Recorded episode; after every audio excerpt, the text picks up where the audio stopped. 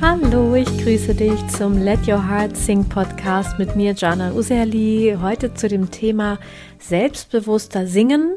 Acht Tipps dafür. Ja, in meinem Gesangsunterricht, da frage ich meine Schülerinnen ja immer in der ersten Stunde nach ihren Zielen und was sie sich für ihre Stimme wünschen. Und neben den verschiedenen gesangstechnischen Zielen, die dann oft genannt werden, wie zum Beispiel, ja, ich würde gerne höher singen lernen oder kraftvoller, lauter oder entspannter singen, ohne heiser zu werden und so weiter, wird aber fast immer auch der Wunsch nach selbstbewussterem Singen genannt. Also so, ich würde gern mein Selbstbewusstsein stärken mit meinem Gesang.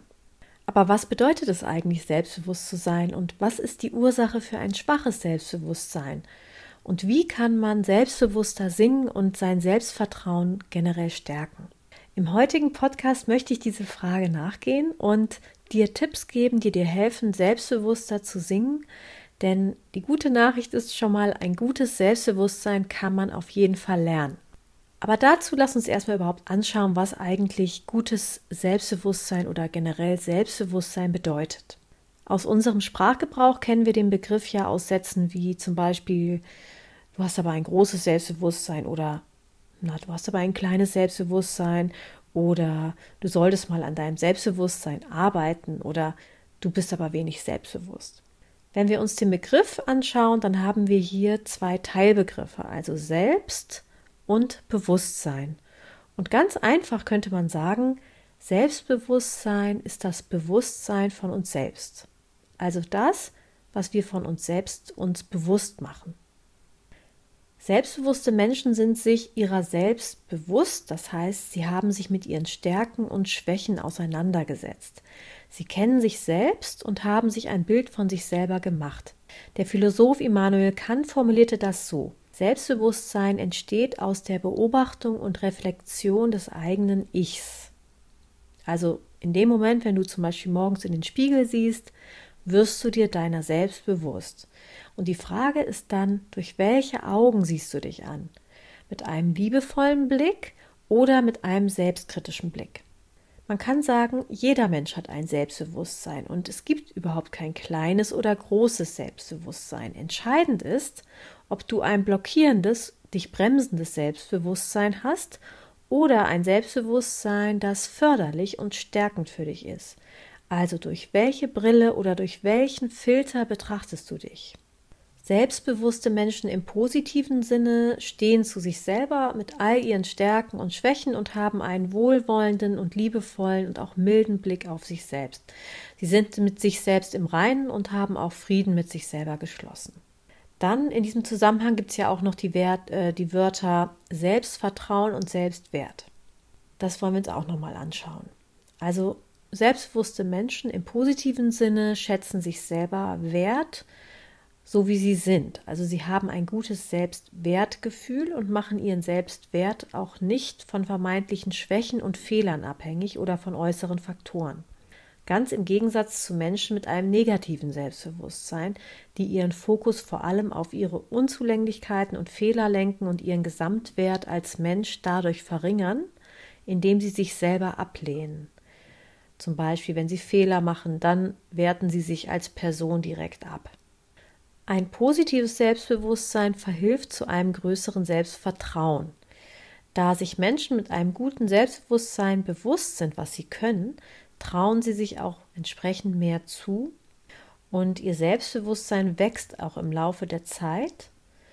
Denn je mehr man seine Fähigkeiten entwickelt und durch das Tun erfährt, ja, dass es vorangeht und dass man immer kompetenter wird, desto mehr wächst dieses Vertrauen in sich selbst. Was sind jetzt nun die Ursachen eines schwachen Selbstbewusstseins? Bezogen auf das Singen erlebe ich bei meinen Schülerinnen da zwei Ursachen von negativem bzw. geringem Selbstbewusstsein. Und zwar, die erste Ursache sind negative Erfahrungen. Also manche meiner Schülerinnen haben schlechte Erfahrungen in ihrer Kindheit gemacht. Zum Beispiel mussten sie in der Schule vorsingen. Ich weiß nicht, ob das heute noch der Fall ist, aber früher wurde das verlangt und dann wurde man benotet. Ja, und sie wurden schlecht bewertet und ihnen wurde sogar von vermeintlichen Pädagogen oder Mitschülerinnen oder Geschwistern oder auch Eltern gesagt, du kannst nicht singen oder hör auf zu singen, das hört sich schrecklich an. Manchmal erinnern sie sich auch gar nicht mehr genau an die Situation, haben einfach aber diese tiefe Überzeugung verankert, ich kann nicht singen. Das ist natürlich fatal. Also gerade in der Kindheit, genau genommen in den ersten sechs Jahren, entscheidet sich, wie selbstbewusst der Mensch später durch das Leben geht.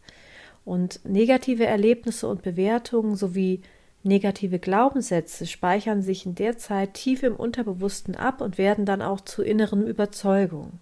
Diese negativen Glaubenssätze können auch später im Erwachsenenalter noch so stark sein, dass man auch bei stetigem Lernfortschritt ständig an sich zweifelt und wirklich sehr schwer von den eigenen Fähigkeiten überzeugt ist. Es kann sogar vorkommen, dass mein Lob zum Beispiel nicht angenommen werden kann, weil die negative Überzeugung so stark ist und dass ähm, solche Schülerinnen dann wirklich denken, oh, das sagt sie jetzt nur, weil sie mir was Nettes sagen möchte, das kann ja gar nicht stimmen. Die zweite Ursache von geringem Selbstbewusstsein sind Selbstkritik und eine geringe Selbstachtung. Also das habe ich auch die Erfahrung gemacht, dass viele Schülerinnen sich selber abwerten beim Singen und ähm, sich auch keine Fehler verzeihen. Ja? Also sie lehnen ihre noch nicht perfekte Stimme ab und sind dabei sehr hart zu sich selber. Ihr innerer Kritiker ist erbarmungslos und ständig am Wettern und da ist diese innere Kritikerstimme, die dann sagt, du bist noch nicht gut genug, du bist inkompetent, das war schlecht, das hört sich noch nicht gut genug an, das wirst du nie lernen, etc. Auch dieses Verhalten kann natürlich aus der Kindheit kommen, wo uns unser Umfeld prägte, wie man mit Misserfolgen umgeht. Also ob man die Schuld immer bei sich selber suchte und sich dadurch abwertete oder ob man generell nie gut genug war oder ob es zum Beispiel den Satz gab, Eigenlob stinkt, also dass der einem eingebläut wurde und man immer so klein gehalten wurde und ja nie zufrieden sein durfte. Ähm, so kann sich natürlich ein Perfektionismus entwickelt haben und dieser gibt einem dann immer das Gefühl, nie gut genug zu sein. Jetzt aber die gute Nachricht. Die gute Nachricht ist nämlich, dass man gutes Selbstbewusstsein auch als Erwachsener noch lernen kann. Es ist natürlich im Erwachsenenalter etwas mühsamer, diese alten Strukturen aufzubrechen, aber es ist möglich, dich in einem neuen Licht zu sehen. Und dazu erhältst du im Folgenden einen Weg, der dir hilft, dich in einem neuen positiven Licht zu sehen. Dieser Weg, den nenne ich gerne Eisberge und Singen, ähm, weil so wie bei den Eisbergen, bei denen auch, ja, ich glaube 90 Prozent der Masse unter der Oberfläche oder der Wasseroberfläche ist, so ist das auch mit unserem Bewusstsein. Also das meiste ist doch uns unbewusst. Und im ersten Schritt geht es jetzt dir eben darum, dir bewusst zu machen, welche negativen Überzeugungen die du in dir trägst oder wie dein innerer Kritiker dich beim Singen ständig bewertet. Lass uns in diesem Zusammenhang nochmal verstehen, warum es so essentiell wichtig ist, dass du deinen inneren Kritiker entlarvst und warum dein Gesang eben, wie ich schon angesprochen habe, wie die Spitze eines Eisbergs ist. Also Eisberge sind mit ja, 10% ungefähr ihres Volumens auf der Wasseroberfläche sichtbar und die restlichen 90% sind unter dem Wasser verborgen. wenn wir jetzt dieses Phänomen auf unser Dasein als Sängerin übertragen, dann wären die 10% unsere hörbare Stimme, also das, was im Außen ankommt, und 90% wären unsere innere Welt, all das, was in unserem Inneren vor sich geht. Unsere unbewussten Gedanken, Glaubenssätze, Geschichten, die wir uns erzählen, also bis in neuronale Netzwerke gespeicherte Informationen, kurz unser Unterbewusstsein. Und dein Gesang, dein, dein Singen wird maßgeblich von deiner inneren Welt mitgesteuert, im positiven wie auch im negativen. Und um auf dem Weg zu deinem vollen Potenzial deiner Stimme zu kommen, da geht es immer darum, um diese innere Arbeit, also um deine Glaubenssätze aufzuspüren wie ein Detektiv und sie, ohne dich jetzt dann zu bewerten, anzuschauen um sie dir einfach bewusst zu machen. Im ersten Schritt geht es darum, dass du ein Verständnis und eine Klarheit entwickelst, wo du gerade stehst. Also wo befindest du dich gerade auf deinem stimmlichen Weg? Was glaubst du gerade über deine Stimme, dein Gesang? Was sind das für Gedanken, Überzeugungen und Gefühle, die du bezüglich deiner Stimme und deines Gesangs hast? Was denkst du da über dich? Da wäre es erstmal super, wenn du dir einen ehrlichen Überblick machst und das auch aufschreibst und ja, einfach nur aufschreibst, es nicht bewertest, sondern ist wie so ein Forscher erforscht und das auch, ja, einfach dann betrachtest, neutral oder mindestens liebevoll. Denn oftmals ist uns gar nicht bewusst, was da im Inneren für Gedanken und Überzeugungen ablaufen, die uns unterstützen oder im schlimmeren Fall eben auch begrenzen und blockieren. Also schreibe alles auf, was du über deine Stimme denkst. Du kannst ja auch kurz den Podcast einmal stoppen und dann schreibst du alles auf. Also was du fühlst, denkst, Positives und Negatives. Wie so ein Forscher machst du dich dann auf dem Weg, wie als würdest du so ja einen Schatz finden wollen. Und was ich dir jetzt schon sagen kann, die negativen Glaubenssätze und Gedanken, die du vielleicht finden wirst und aufschreibst, die sind oftmals nicht wahr. Und im nächsten Schritt wollen wir nämlich diese negativen, blockierenden Glaubenssätze dann auflösen. Dazu acht Schritte. Und zwar im ersten Schritt beobachte deine Gedanken, ohne sie zu bewerten, nimm wahr, welche Gedanken dir nicht gut tun. Und dann im zweiten Schritt ja, erkenne vor allem die negativen Glaubenssätze, die sind meistens die des inneren Kritikers, und schreibe auf, welche Gedanken dich einschränken, blockieren und klein machen. Vielleicht hast du es ja auch schon aufgeschrieben. So, und jetzt kommt eine wichtige Frage. Wenn du das alles aufgeschrieben hast, die negativen Gedanken, dann frage dich, welchen Effekt diese negativen Gedanken auf deinen weiteren Lebensweg und deine Entwicklung als Sängerin haben, wenn du an ihnen festhältst. Überprüfe sie und frage dich, bei jedem Gedanken, ist dieser Gedanke wirklich wahr? Könnte es vielleicht sein, dass die Möglichkeit besteht, dass dieser Gedanke unwahr ist? Und gibt es dafür vielleicht Beweise, nach denen du Ausschau halten kannst? Im fünften Schritt frage dich, Wer wärst du ohne diesen Gedanken? Wie fühlt sich das an, wenn du diesen negativen Gedanken nicht mehr glauben würdest? Im sechsten Schritt schreibe alle Gegenargumente auf, die dir einfallen, warum dieser Gedanke unwahr ist. Wenn dir das schwerfällt, suche dir zum Beispiel einen Gesangscoach auf oder lass dir Feedback geben, frage die drei wichtigsten Menschen in deinem Leben, ne? dass du da vielleicht ähm, noch Inspiration bekommst. Im siebten Schritt formuliere aus deinen Gegenargumenten fünf positive Affirmationen. Also Affirmation bedeutet positiv formulierte Sätze über dich. Und als achten Schritt die Stopptechnik.